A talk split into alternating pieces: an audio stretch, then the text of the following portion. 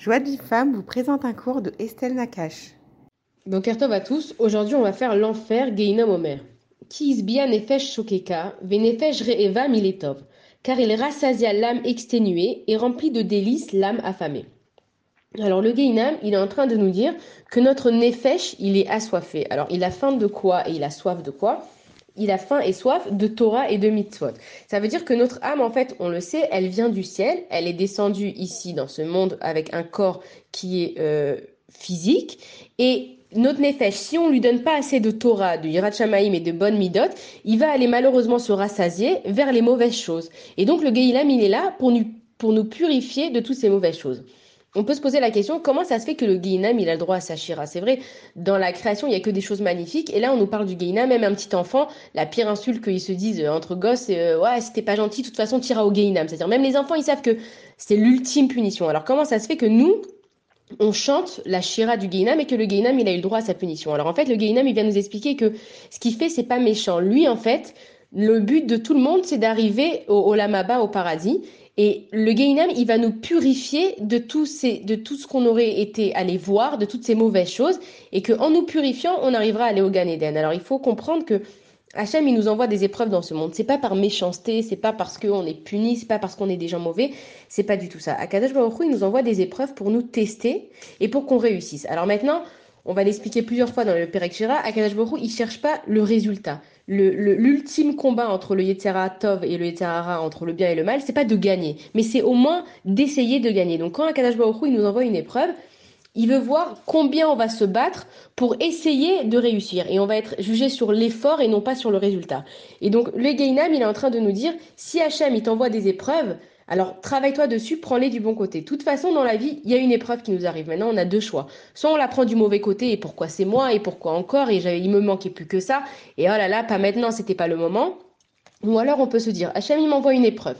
Alors voilà, je sais que s'il me l'envoie, déjà je suis capable de la surmonter et je vais faire mon maximum, même si je tombe des fois, c'est pas grave, je vais essayer de faire mon maximum pour la surmonter. Et donc le Gainam, il est en train de nous dire que ce que lui, il va faire, c'est ce que nous, on n'aura pas fait ici. Donc celui qui prend ses épreuves du bon côté et qui se travaille dessus, il aura Bezrat Hashem, pas besoin d'aller au Gainam. Et je voulais juste rajouter quelque chose, si ça peut nous éviter d'aller au Gainam, pourquoi pas.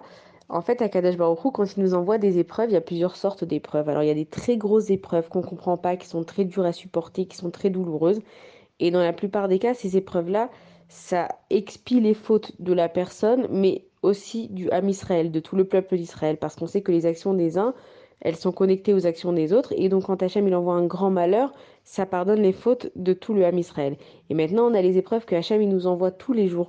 Alors, on, a tous entendu que si j'ai deux pièces dans ma poche, alors j'ai une pièce de 10 shekels et une pièce de 5 shekels, et moi je voulais sortir la pièce de 10 shekels. Et si je mets la main dans ma poche et que je, je sors pardon, la pièce de 5 shekels, il faut que je comprenne que Kadosh il est en train de m'envoyer une épreuve qui va pardonner mes fautes. Mais maintenant, plutôt que de me dire tout simplement ah ben mince, je me suis trompé de pièce, il faut que je me dise dans ma tête, Kadosh là, il m'a envoyé une épreuve et que cette épreuve-là, elle soit là pour pardonner mes fautes. Et que, en fait, si on réfléchit, alors notre vie, elle est remplie d'épreuves, mais c'est quoi les épreuves qu'on a?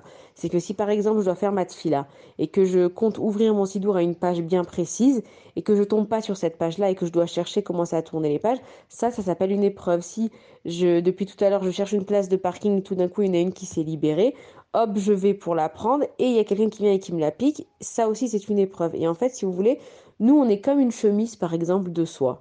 Et on a besoin que cette chemise de soie, elle soit propre, elle soit blanche pour se présenter devant le Kissé à après 120 ans.